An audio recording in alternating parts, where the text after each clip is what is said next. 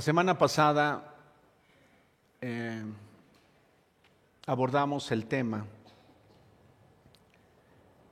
y, algo que quiero que tengamos presente es la necesidad que como creyentes tenemos de depender del poder de Dios actuando en nuestra vida, eh, fundamentalmente, esencialmente, debido a que, eh, y comentaba la semana pasada, que muchas veces eh, el soporte de nuestra vida, eh, inclusive algunas veces hasta el eje de nuestra vida, la base sobre la que nuestra vida se va planteando todos los días, está cimentada o está soportada en nuestra propia fuerza.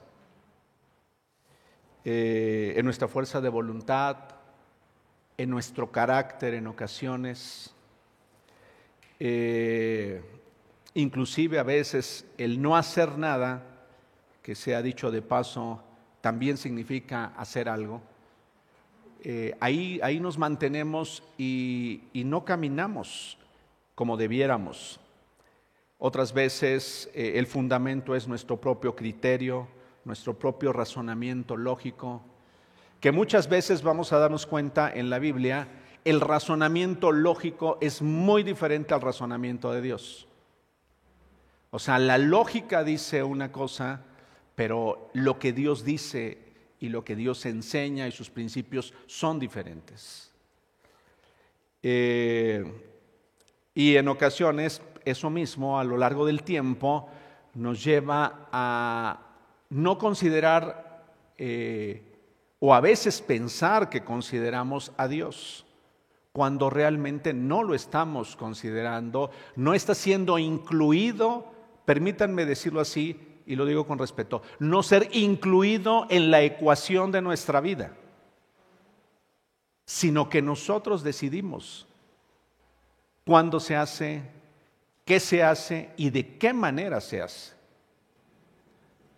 Y hablaba yo de que debido a, esos eh, factores en nuestra vida, entonces eh, tenemos nuestra propia forma de enfrentar las crisis.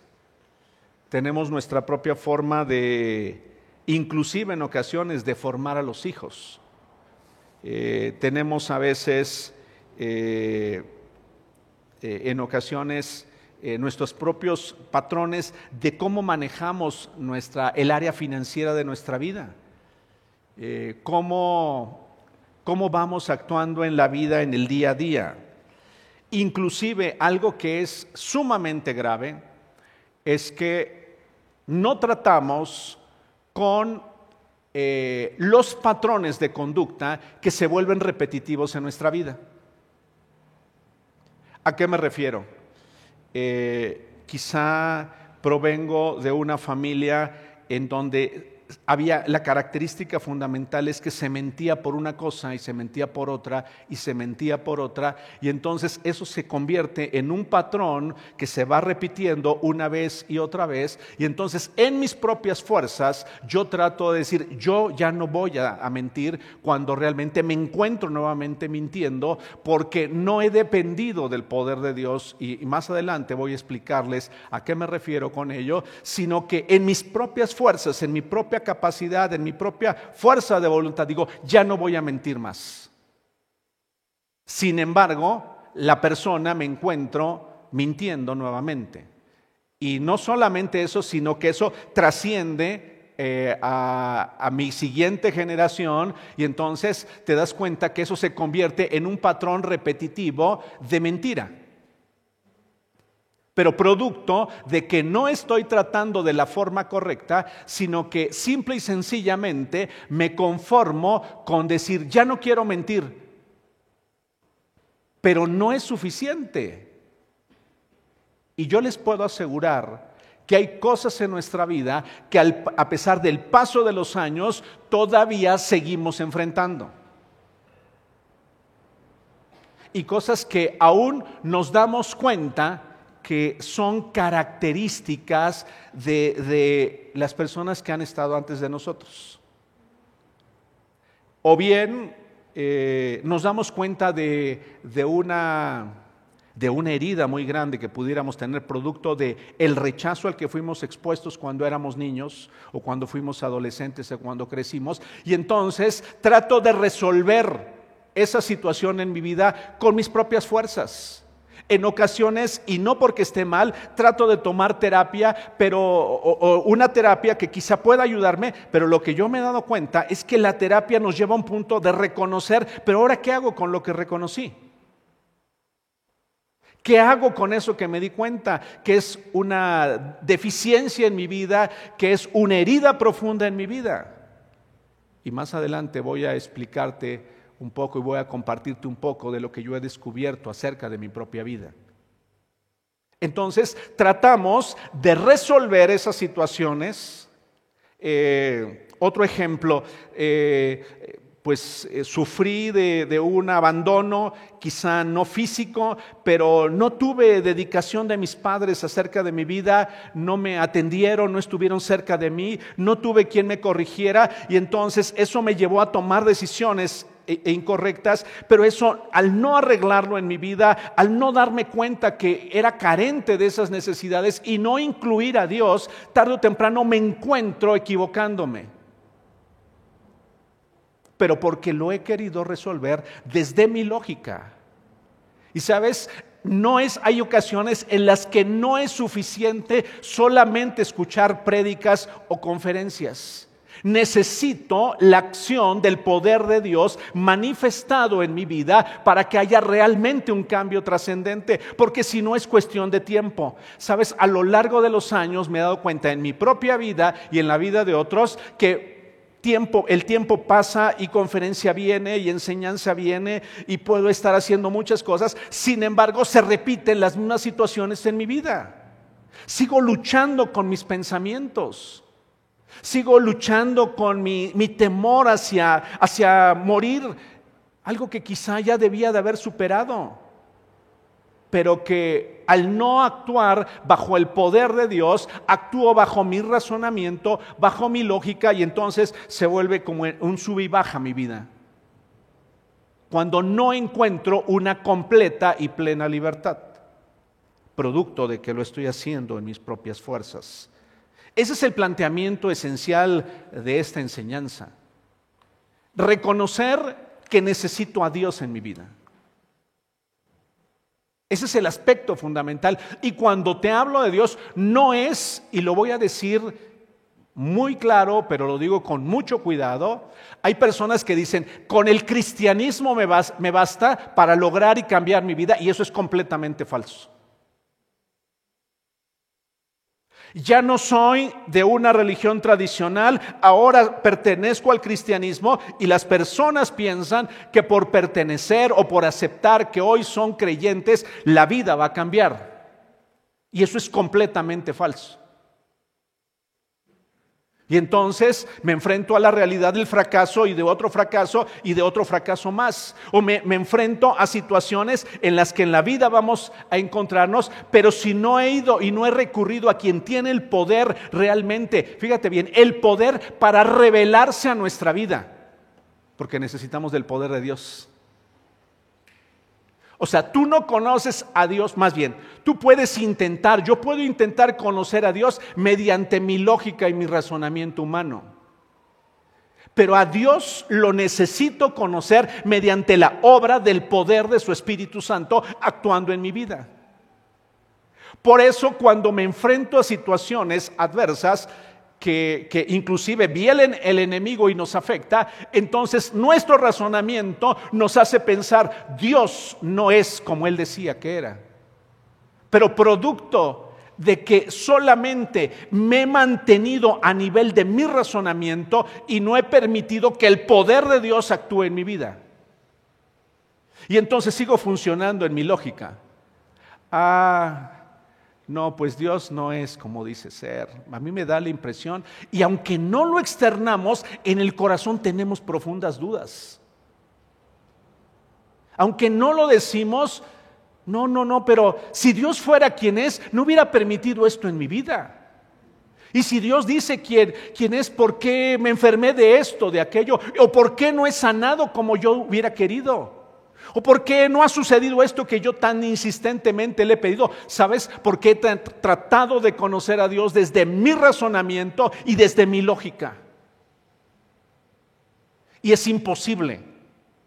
Desde este momento quiero que te quede claro, es imposible conocer a Dios desde nuestra lógica y desde nuestro razonamiento personal.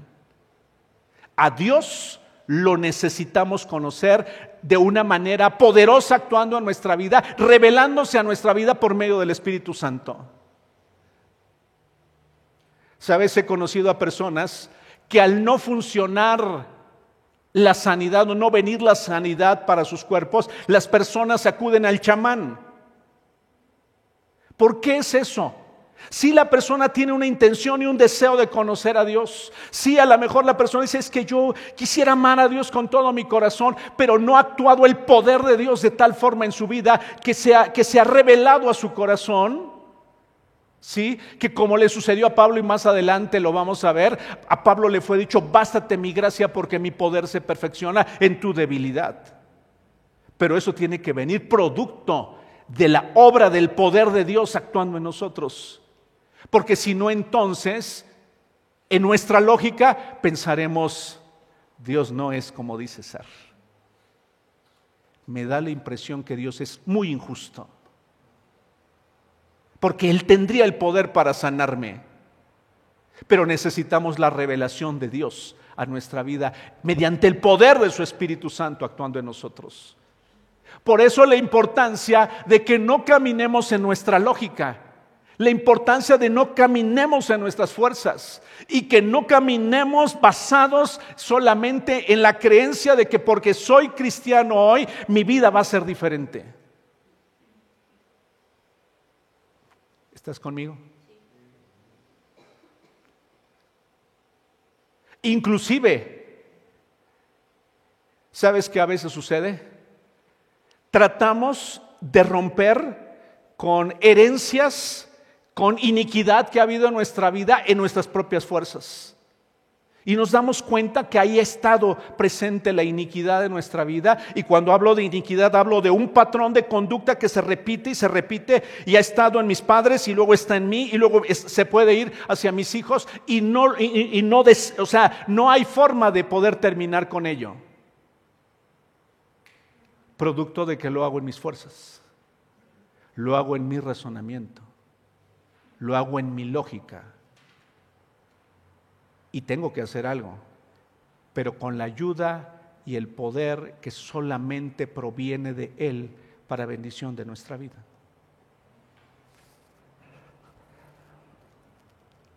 Eh, la semana pasada, vayan conmigo al, al libro de los jueces, por favor.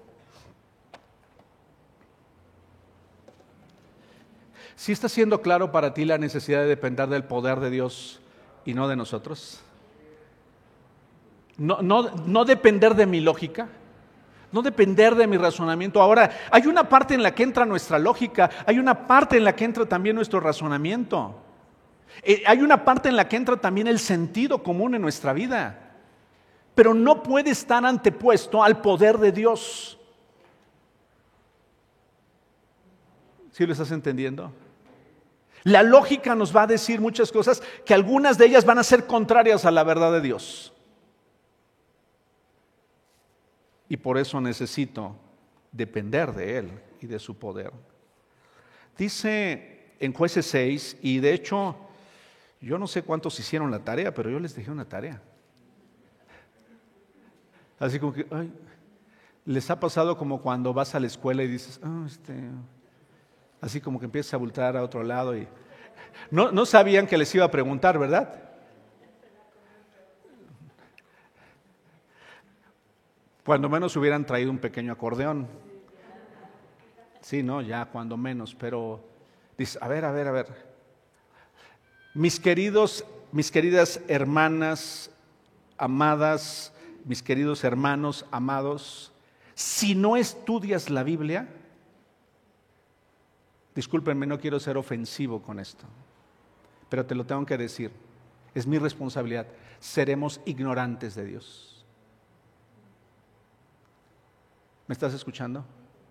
Las personas creemos que por solamente escuchar mi vida va a cambiar. Te tienes que convertir en una persona que estudia, que medita, que dice, dice, escudriñar las escrituras porque a vosotros os parece que en ellas tenéis la vida eterna y ellas son las que dan testimonio de mí, está diciendo Dios. Ellas son las que dan testimonio de mí. Entonces, no pienses que por escuchar un rato la conferencia, con eso es suficiente. Necesitas estudiar, necesitas escudriñar la palabra. Necesitas documentarte y, a ver, o sea, y si la semana pasada te comenté, oye, sería buenísimo que leyeras la, vida de, de Gedeón, y yo sé que hay muchas actividades, sé que estamos sumamente ocupados, pero es muy importante tu vida y la trascendencia de tu vida, muy importante. Y a veces no nos damos tiempo para ello. Entonces, no debemos ignorar lo que Dios dice, sino ser entendidos de lo que Él enseña. Dice ahí en jueces 6, eh, dice que, que el pueblo de Israel vivía, dice que no los dejaban, estoy en el verso número 4, no los dejaban, no, no dejaban en Israel nada con vida, ni ovejas, ni bueyes, ni asnos, llegaban con su ganado y con sus carpas eh, como plaga de langosta, tanto ellos como sus camellos eran incontables e invadían el país para devastarlo. Fíjate bien, eso es lo que hacían con el pueblo de Israel, lo devastaban. ¿Has visto alguna serie de televisión o alguna película en donde en esos tiempos había guerra? O sea, nada más de repente veías eh, cadáveres por un lado, eh, ruinas por otro, o sea, eh, devastaban por completo. Los madianitas, te estoy hablando de los madianitas que atacaban al ejército, bueno, atacaban al pueblo de Israel y dice que eh, los invadían, los devastaban. Era tal la miseria de los israelitas por causa de los madianitas que clamaron al Señor pidiéndole ayuda. El primer aspecto, si estás anotando, Tú y yo necesitamos pedirle ayuda a Dios. Y no así como, eh, Señor, ahí te encargo. No, no, no, no, no. No. Pedirle realmente ayuda a Dios.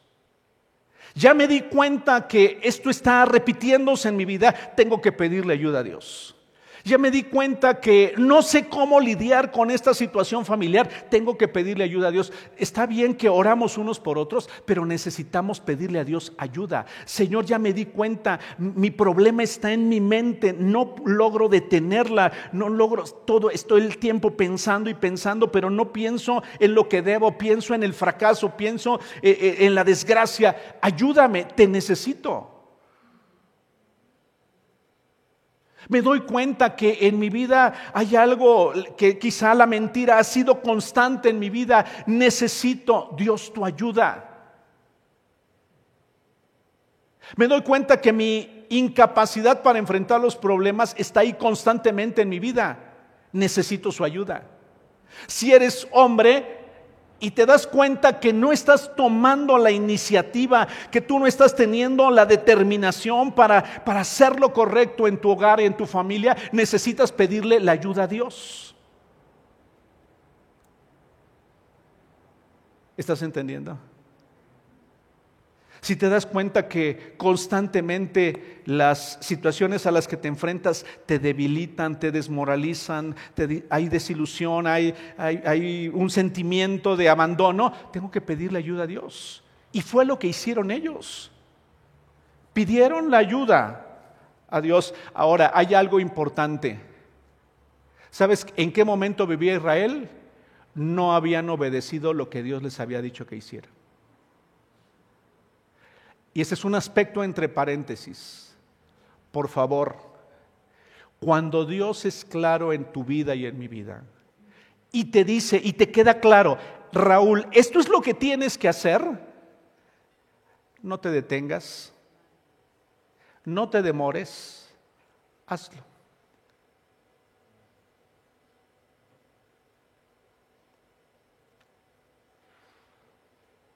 ¿Sí están conmigo? No te detengas, hazlo. ¿Sabes? La Biblia está llena de obediencia y desobediencia. Ejemplos de obediencia y ejemplos de desobediencia. Y casi podríamos decir que hay muchos más de desobediencia. ¿Y sabes para qué fueron dejados ahí? No para exaltar la desobediencia, sino para darnos cuenta de las consecuencias que la desobediencia traería. Para eso están. El pueblo de Israel no estaba dispuesto a obedecer a Dios.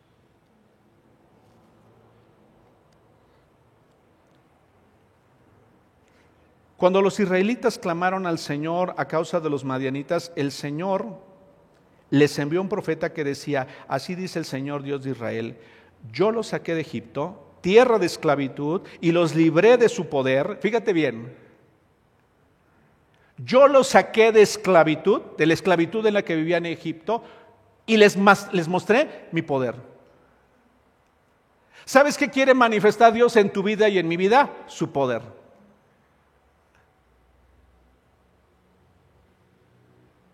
Era yo incapaz para amar, pero Dios quiere manifestar su poder a través de una persona que ama.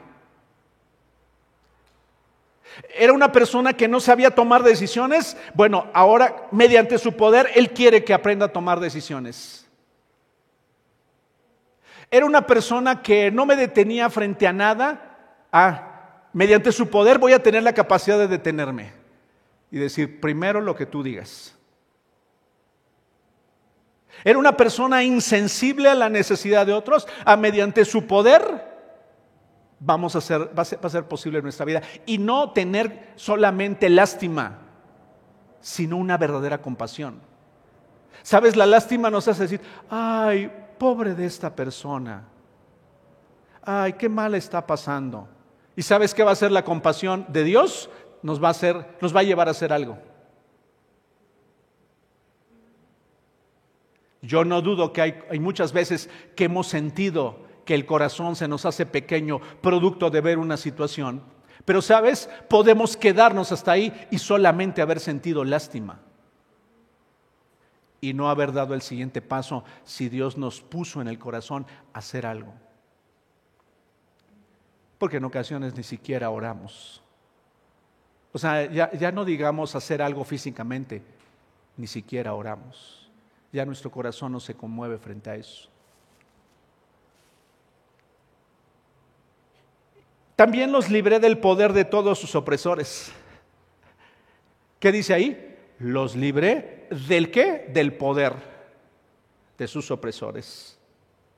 A quienes expulsé de la presencia de ustedes para entregarles su tierra.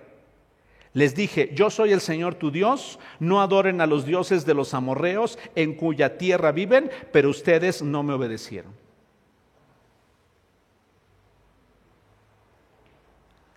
Y no me da tiempo para hablar de eso, pero en ocasiones eh, nos estamos inclinando ante muchas cosas y no estamos reconociendo realmente a Dios en nuestra vida. Y luego dice que el ángel del Señor vino y le dijo a Gedeón, el Señor está contigo, guerrero valiente. Pero Señor, respondió Gedeón, si el Señor está con nosotros, ¿cómo es que nos ha sucedido todo esto? ¿No te parece similar a veces a una forma de pensamiento entre nosotros? Si estás con nosotros, ¿por qué nos ha sucedido esto? Si yo he hecho esto, ¿por qué así? ¿Por qué esto? ¿Y por qué aquello no ha salido como yo deseaba? ¿Y por qué yo no veo lo que desearía ver? ¿Por qué? ¿Y por qué me ha sucedido a mí esto? Quiero decirte a lo largo del tiempo también me he dado cuenta que hay preguntas a las que muy probablemente en la tierra no tengamos respuesta. ¿Y sabes qué es lo más triste?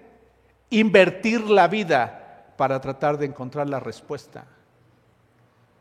Cuando, como le dijo Dios a Pablo, Pablo, es suficiente que entiendas que te amo. Con eso es suficiente. E, eso es lo que tú necesitas, entender cuánto te amo, Pablo. Porque si no estuviera presente eso que te lastima, que te afecta, que no desearías que estuviera contigo, entonces tú perderías el piso, Pablo. Te conozco muy bien. Tú perderías el piso y no harías o no estarías preparado para lo que yo he planeado para ti y lo que yo he deseado hacer contigo.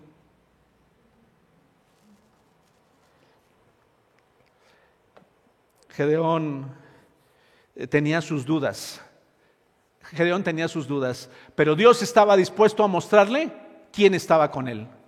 Y le dice ahí en el verso número 16, el Señor le respondió, tú derrotarás a los madianitas como si fueran un, sol, un solo hombre, porque yo estaré contigo. Qué trabajo nos cuesta reconocer que no estamos solos. Qué trabajo nos cuesta. Porque nuestra lógica es, pues yo no lo veo. Y las circunstancias que veo son totalmente contrarias. Si Dios estuviera conmigo, entonces me iría bien. Si Dios estuviera conmigo, ya no tendría este padecimiento. Si Dios estuviera conmigo, entonces no hubiera sucedido esta situación en mi vida y no estaría viviendo esta crisis. Si Dios estuviera conmigo, Dios está ahí. Dios está ahí. Pero necesito estar consciente de que su poder quiere actuar en mí. La vida de cada uno es muy diferente. Por eso, por favor, no la compares con nadie. No la compares con nadie. ¿eh? Tu vida es única y es particular. No la compares con nadie. Porque a veces es el conflicto, pero yo veo que a fulana no le va tan mal como a mí. Es más, hay personas cercanas que ni consideran a Dios y las veo tan contentas. Ese es nuestro razonamiento, esa es nuestra lógica. A ver, ya había fulana de tal, hace y deshace, y sin embargo sus hijos son modelo. Y así dices, wow. Y, te, y volteas y dices, y, si es la verdad, y si es la verdad, o sea, dices, pero esa lógica nos lleva a caminos totalmente equivocados totalmente equivocados. O pensar, no, pues es que tengo una hija modelo, ah, pues cómo no sería posible si yo he sido tan buena mamá o tan buen padre. No, no es por eso. No es por eso. Es su gracia actuando en nuestra vida. Porque yo estaré contigo. Que por su Espíritu Santo tú puedas comprender que Él está contigo. En la adversidad porque también te tengo otra noticia. Necesitamos estar conscientes que Dios está con nosotros cuando nos está yendo bien. ¿Qué crees? Necesitamos estar conscientes de que Dios está con nosotros cuando nos está yendo bien, cuando nos sentimos fuertes, cuando nos sentimos plenos, cuando tenemos salud, cuando tenemos un buen empleo, cuando nos está yendo bien, cuando estamos prosperando, necesitamos reconocer que es producto de la obra de Dios actuando en nosotros. Porque sabes que he visto, cuando empieza a ir bien, cuando nos empieza a ir bien, entonces dejamos a Dios a un lado. No, ahora es mi tiempo de disfrutar. Lo que yo no pude hacer en el pasado, ahora lo voy a hacer, pero no lo hagas sin Dios. Disfrútalo con Dios. ¿Estás entendiendo? Necesito a Dios para cualquier momento de mi vida. Si me está yendo bien, si tienes salud, necesito a Dios. Necesitas a Dios. Si ya venciste algo en tu vida, sí, porque todavía no hemos terminado hasta que estemos sobre la tierra. Nadie me lo ha contado. He visto a personas que en el último tramo de su vida aunque hayan hecho muchas cosas anteriormente, pueden haberse equivocado tremendamente, porque la obra de Dios no terminará en nuestra vida hasta que hayamos estado con Él.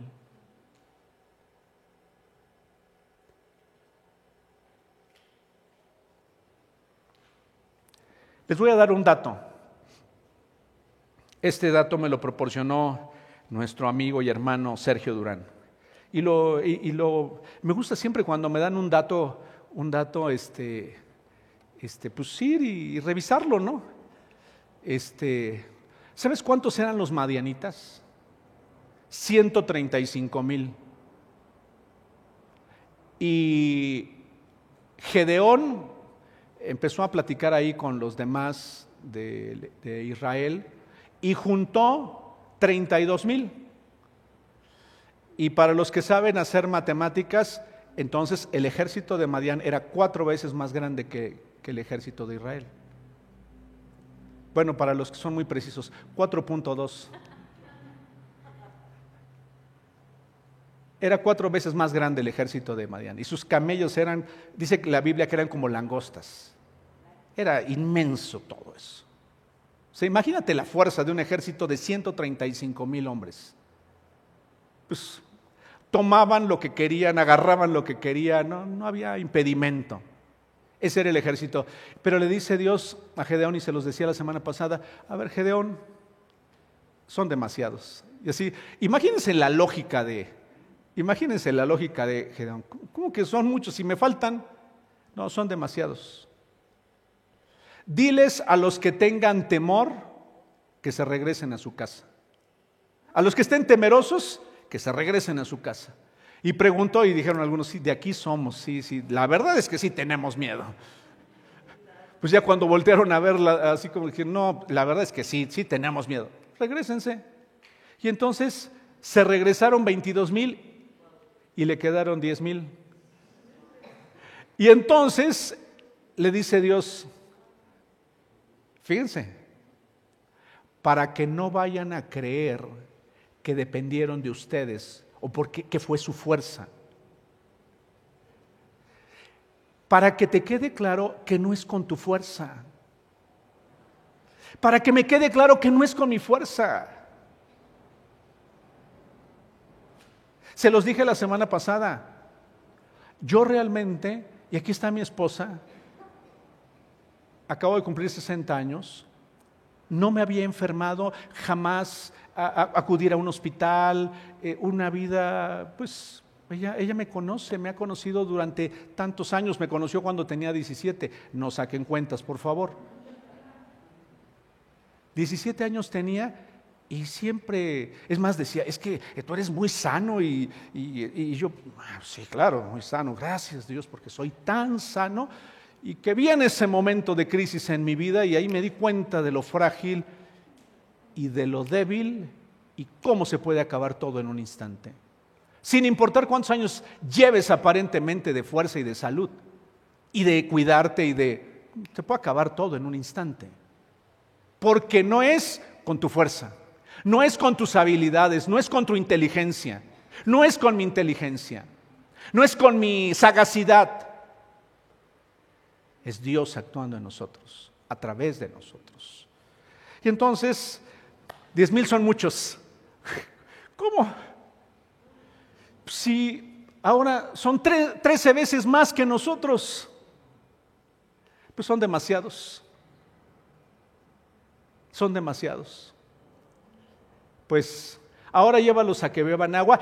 Y fíjate bien lo que dice la escritura. Por eso para mí era muy importante que la estudiaras yo los voy a escoger. Yo los voy a separar. Los que van a ir contigo a la guerra. Y entonces dice que llegaron al lugar donde tomaron agua y unos lo tomaron, no se, no, se, no se hincaron, sino que tomaron con sus manos el agua y se la llevaron y la lamieron. Y dijo, esos son a los que quiero. A los que no se hincaron, a los que no se, o sea, se postraron, a esos son a los que vas a mandar de regreso a su casa si no me salen mal las cuentas, manda a su casa de regreso a 9.700 hombres. Eran bastantes, ¿no? 9.700 hombres, ahora mándalos a su casa. Así, pues han de haber dicho, pues, pues, Gedeón está loco, o sea, ¿cómo con 300 hombres? Y entonces, Dios, y ahí, ahí puedes leerlo, ocupa, fíjate bien, ocupa cántaros, ocupa espadas, ocupa trompetas. Dices, oye, ¿qué va a hacer una trompeta en una, en una guerra? ¿Y qué vas a hacer con tus cántaros y tus antorchas? ¿Qué vas a hacer con eso? Pero para esto, y eso, es, eso me impresiona de Dios, le dice a Gedeón, Gedeón, yo te conozco bien. Sé que todavía tienes temor y sé que tienes dudas. Ve al campamento, llévate a, a uno de los que están contigo, ve y escucha. Y entonces ahí escucha un sueño que habían tenido y la interpretación del sueño. ¿No te parece extraordinario? Dios en su misericordia diciéndole, Gedeón, yo te conozco y sé que no es fácil para ti. Como no es fácil para ti, ni es fácil para mí. Por favor, quédate con los pequeños detalles de Dios pero en donde Él está mandando un mensaje impresionante a nuestra vida. Diciéndote, entiendo lo débil que eres.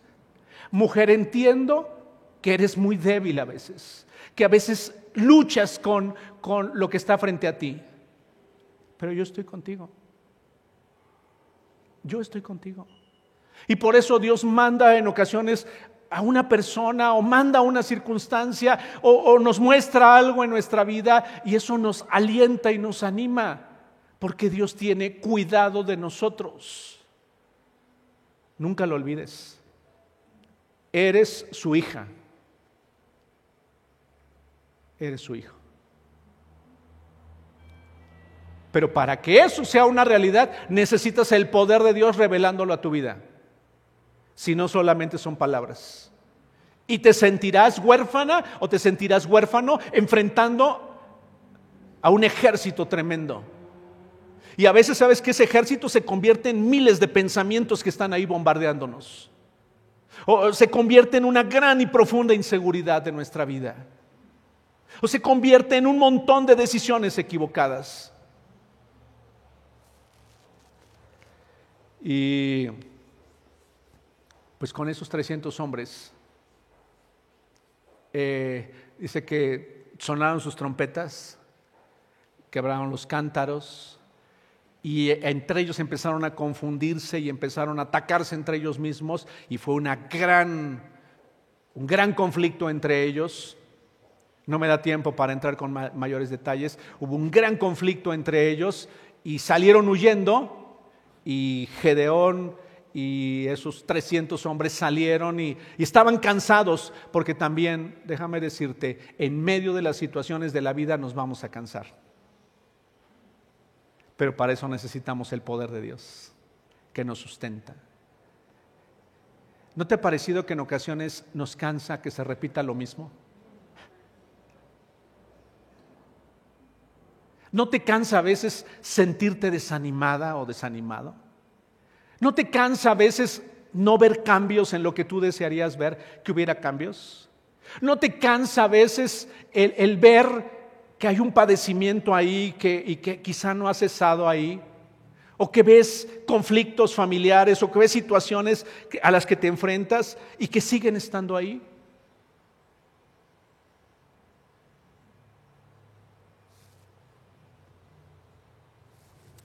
Hebreos 11, 34.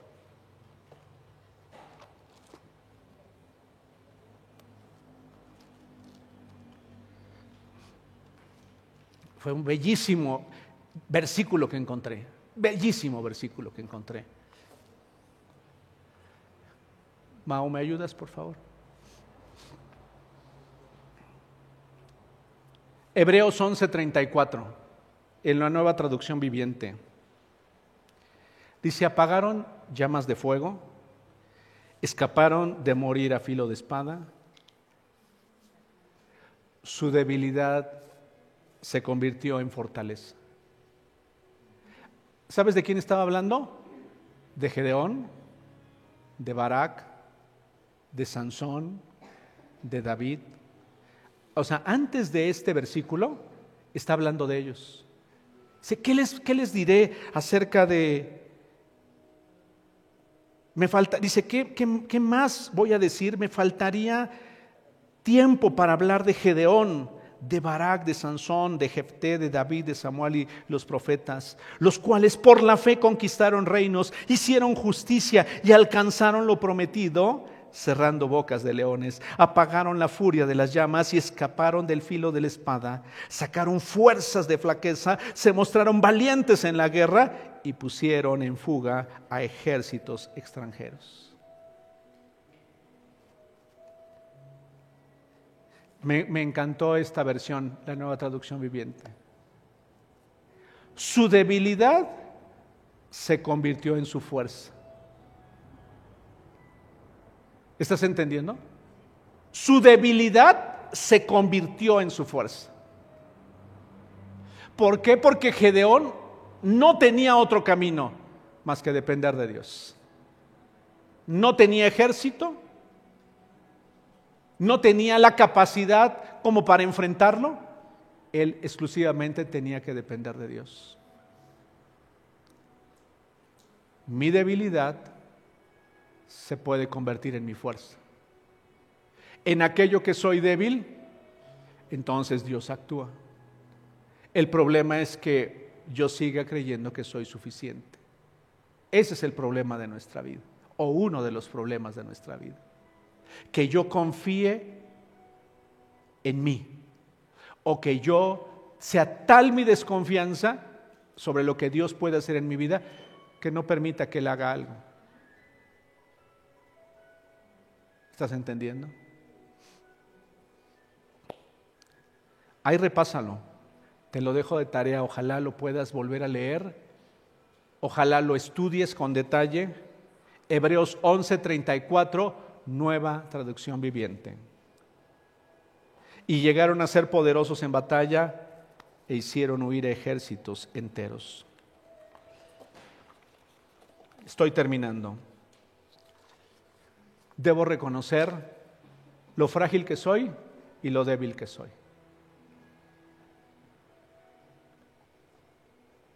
Debo reconocer que soy muy frágil y que soy débil. Pablo estaba en peligro de, de creer que era, era un alto reconocimiento que ya empezaba a tener Pablo. De hecho, eh, él dice ahí en la segunda carta a los Corintios, en el capítulo 12, dice, de tal, de tal hombre podría hacer alarde, pero de mí no haré alarde, sino de mis debilidades. Voy a hacer alarde de mis debilidades. Sin embargo, no sería insensato si, si decidiera jactarme, porque estaría diciendo la verdad pero no lo hago para que nadie suponga que soy más de lo que pretendo o de lo que digo. Para, para evitar que me volviera presumido por estas sublimes revelaciones, una espina me fue clavada en el cuerpo, es decir, un mensajero de Satanás para que me atormentara. Tres veces le rogué al Señor que me la quitara, pero él me dijo, te basta con mi gracia, pues mi poder se perfecciona en la debilidad. Por tanto, gustosamente haré más bien alarde de mis debilidades para que permanezca sobre mí el poder de Cristo. El poder de Cristo. Nació en una familia acomodada, Pablo. Él era, era producto de una familia de artesanos, dice la historia. Eran judíos fariseos en una cultura que se llamaba cultura helenística eh, de hecho, eh, me sorprendió, yo no lo, había registrado nunca en mi vida, pero encontré que Pablo sabía griego, latín, hebreo y arameo. Cuatro idiomas. Entonces eso lo hacía poder tener contacto con el mundo poderoso de ese tiempo. De hecho, los helénicos pues, eran, era alguien con quien eran muy pensadores, eran eran alguien, que, personas que pensaban demasiado, eran filósofos y personas muy destacadas en ello. Eh, dado los estatutos, eh, su familia poseía jurídicamente un, nombramiento de ciudadanos romanos. Eh, después de estudiar en la cultura hebrea, Saulo fue enviado a Jerusalén para continuar con con sus estudios eh, con uno de los más reconocidos doctores de la ley, Gamaliel.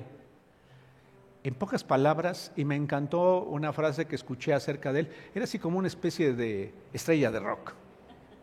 Era así un famosísimo, ¿no? Pablo era muy famoso ya, tenía, tenía ya un prestigio. Y estaba cerca de un hombre como Gamaliel y se dice, no es algo que podemos constatar, pero se dice que posiblemente Pablo estaba en la línea de ser sucesor de Gamaliel. Y quien ocupaba ese cargo tenía un enorme poder porque los fariseos eran una fuerza política y religiosa muy poderosa en ese tiempo. Entonces, imagínate de cuántas cosas gozaba Pablo.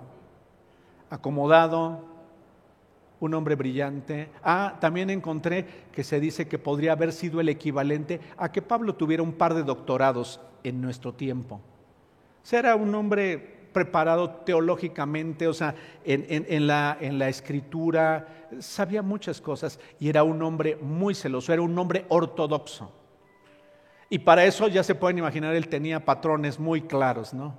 O sea, muy claros. Y, y él decía, estos cristianos están locos, son un montón de fanáticos con los que hay que, a los que hay que exterminar en pocas palabras. Imagínate, hay que exterminarlos porque son una plaga y cada día se levantan más.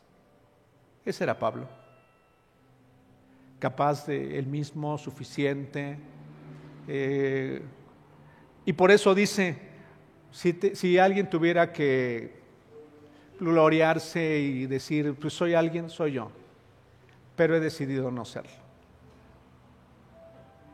Y para que no sucediera eso en mi vida, por el conocimiento de Dios en mi vida, por eso cuando estemos enfrentando una crisis, una situación que no entendamos, tenemos que decirle a Dios, gracias porque tú me conoces perfectamente. ¿Estás escuchando? Tú me conoces perfectamente. Y nada se va a mover sin que tú lo permitas en mi vida. Solamente ayúdame, solamente dame tu gracia, solamente dame el poder de tu Espíritu Santo para poder entender el momento por el que estoy pasando, para mantenerme firme en la fe y para seguirte obedeciendo a pesar de cualquier cosa. Porque tú y yo necesitamos de su poder. Para transitar en la vida para enfrentar las situaciones buenas y las adversidades en nuestra vida, para que su propósito se cumpla en nosotros. Por muchos años, y constantemente reviso en mi vida,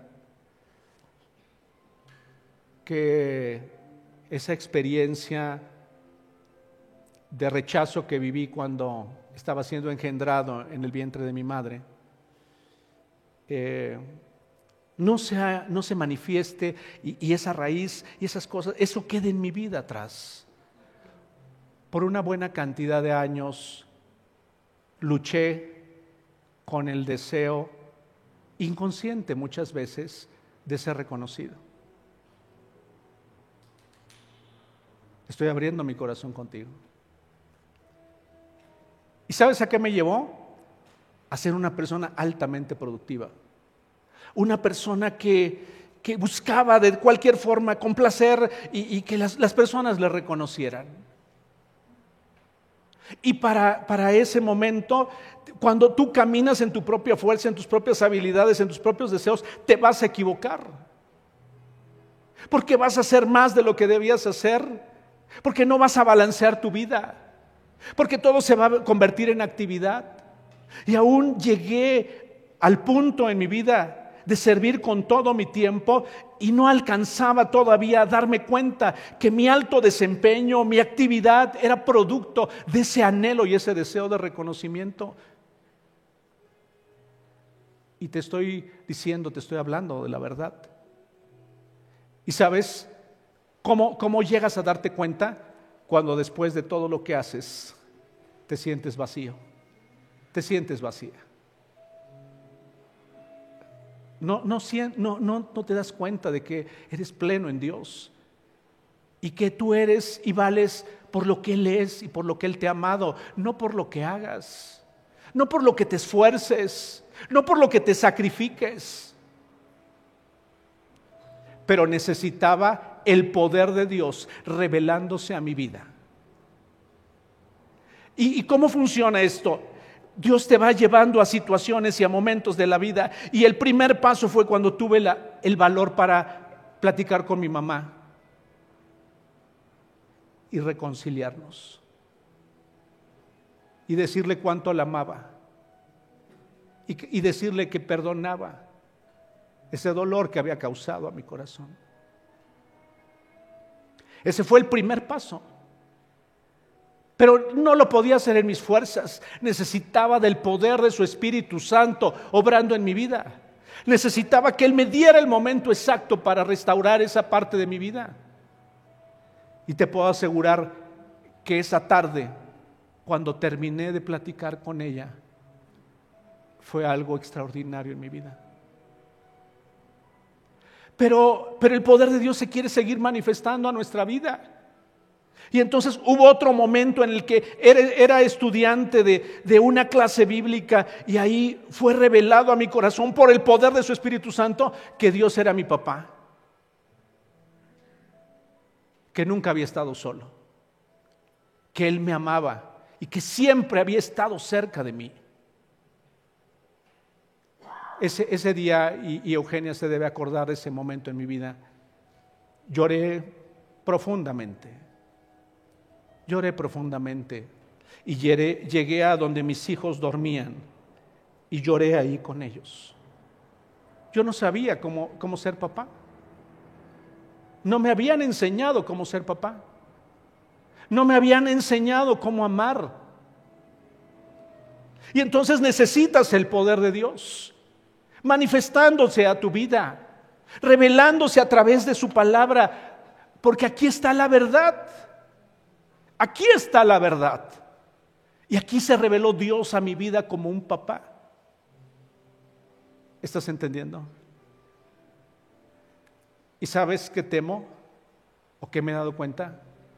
Que algunos transitamos en la vida sin aceptar esa verdad y esa carencia en nuestro corazón y en nuestra vida.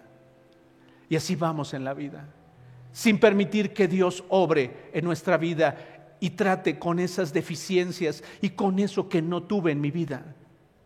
Y entonces me conformo con estar un poco mejor. O me conformo con dar cosas, o me conformo con hacer, o me conformo con quedarme callado, pero no hago algo en relación a lo que realmente debería estar haciendo. Porque necesitas del poder de Dios para que Él se revele a tu vida. Mi lógica me decía, Raúl no está siendo un buen papá y me esforzaba por serlo. Pero yo necesitaba el poder de Dios actuando en mi vida para que entonces empezara a aprender. Y sabes, todavía no he terminado. Todavía necesito seguir aprendiendo. Porque hay diferentes circunstancias en la vida en las que yo tengo que ser ese padre que, que mis hijos necesitan. Tengo que ser esa persona con ese corazón abierto y dispuesto para amarte a ti también. ¿Estás entendiendo? Tú no necesitas a alguien que te diga lo, mal que estás. Necesitas a alguien que tenga un corazón dispuesto a comprender y a entenderte y a guiarte a cambio de nada. ¿Sí lo has entendido? Que te pueda decir la verdad de tu vida. Que te pueda decir la verdad de si te has equivocado en algo o de también tus aciertos. Pero yo no, puedo hacerlo, yo no puedo cumplir con la función pastoral en mi vida si no estoy buscando a Dios y lo conozco a Él como un Padre. Porque si no, entonces nada más te diré, te enseñaré cosas, pero no llegaré al punto de ayudarte como tú lo necesitas, en la parte que a mí me toque. ¿Estás comprendiendo? Pero necesito del poder de Dios revelándose a mi vida. Y creo que en ese punto me encuentro hoy de mi vida, realmente buscando conocer quién es Dios para mí y cómo enseñarte quién es Dios. Pero no lo puedo hacer en mi lógica. No debo hacerlo en mi lógica, no debo hacerlo en mi razonamiento, no debo hacerlo solamente en mi inteligencia humana, ni en mi experiencia, porque sabes, pueden ser cuarenta y tantos años, pero eso no sirve si no está actuando Dios en medio de cada circunstancia de nuestra vida. Y dijo Pablo, soy muy débil y me tengo que gloriar en mis debilidades. Yo te animo para que tú reconozcas lo débil que eres, lo frágil que eres. Y eso solamente puede venir de nuestro corazón. ¿Entiendes? Que tú le digas a Dios, soy muy débil. Todavía tengo enormes carencias. Todavía te necesito a ti. Necesito tu poder actuando en mi vida. No quiero estar basada, no quiero estar basado en mis propias capacidades, en mis propias habilidades, en mis propios recursos, en mi propia lógica, en mi experiencia. No quiero depender de ello. Deseo depender de ti en todo lo que haga en mi vida.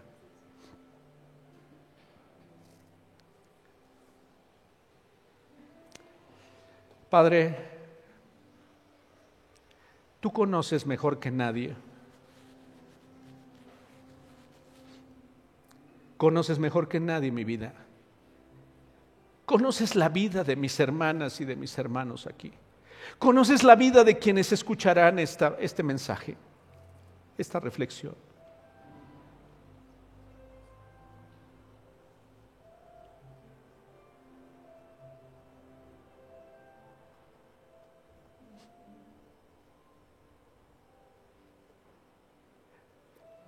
Perdóname si muchas veces he actuado en mi lógica, en mi fuerza, en mis habilidades, en mi capacidad, en mi razonamiento. Y he dejado de lado el accionar de tu poder y de tu Espíritu Santo en mi vida.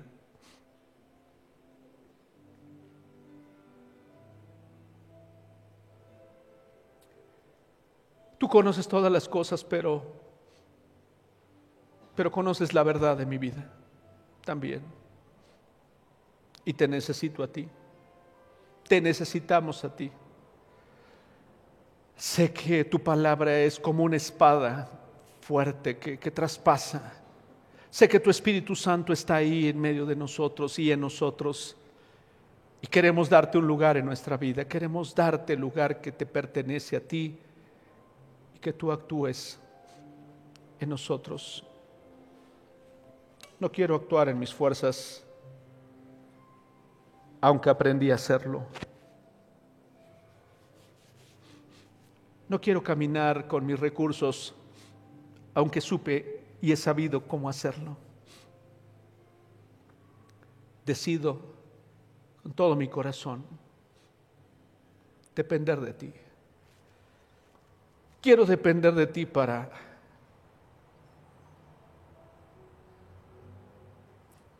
para guiar a mi familia. Quiero depender de ti para dar un consejo a mis hermanas y a mis hermanos. Quiero depender de ti para, para pastorear a tu rebaño, porque es tuyo. Quiero el poder tuyo, no para satisfacción mía, no para reconocimiento de mi propia vida, sino para que tú cumplas tu propósito en cada uno de nosotros. Te lo pido en el nombre de Jesús. Te lo pido en el nombre de Jesús. Hoy bendigo a cada una de mis hermanas y de mis hermanos. Hoy te pido que esto que hemos meditado no quede tan solo en una enseñanza más, sino que ellos puedan, ellas puedan recordarla y puedan volverla a escuchar y, y puedan meditar en tu palabra y tú sigas hablando a sus corazones. Y que tu poder se perfeccione en nuestra debilidad. Que tu poder se levante en nosotros, en cada uno de nosotros. Padre, que al salir de este lugar hay una profunda y clara comprensión de que no estamos solos, que te tenemos a ti, que tú nos acompañas y que tú quieres que avancemos en la vida, en aquellas áreas de nuestra vida que lo estemos necesitando. Hoy los bendigo, hoy las bendigo. Te pido tu cuidado sobre cada uno de ellos y cada una de ellas, que tú prosperes sus caminos, aquellos que están apegados a ti, y que Señor impidas que vayamos por caminos equivocados. Te lo pido en el nombre de Jesús. Que tu paz, que tu reposo, Señor, esté en nosotros. Que el shalom de, sea manifestado en nuestra vida. Y que vayamos en paz, confiados en ti. Gracias, Padre. Te ruego también que en los días que están por venir nos des la sabiduría, el entendimiento y todo lo que necesitamos para nuestro evento de alcance en el hospital. Que seas tú el que manifieste tu gracia y tu favor una vez más en nuestra vida y que con denuedo sean hechos entre nosotros señales, milagros y maravillas. Que sea tu poder manifestándose, Señor, para bendición de aquellos que no te conocen y trayendo consuelo y descanso a sus corazones. Gracias por los corazones generosos que ya han dispuesto su corazón para este evento y también gracias por el corazón generoso de quienes ya han dicho sí para bendecir a los niños del orfanato. Gracias, gracias por prosperar por prosperar la reunión que tendré con Joshua, Señor, el pastor de ese lugar. Gracias por revelarnos lo que tú quieres que hagamos en este tiempo como instrumentos tuyos. Dame tu gracia, dame tu favor, dame lo que necesito, Señor, entender espiritualmente para este tiempo. Te lo ruego en el nombre de Jesús, en el nombre de Jesús. Te doy muchas gracias por este tiempo que hemos podido pasar juntos. Y gracias por los tiempos que vendrán. Amén. Amén. Les amo, les amamos. Y deseo con todo mi corazón que el tiempo por venir sea todavía mucho mejor contando con su, con su ayuda y con su poder. Les mando un abrazo muy grande a todos ustedes y a quienes nos siguen también por el medio digital. Víctor, por favor, puedes pasar.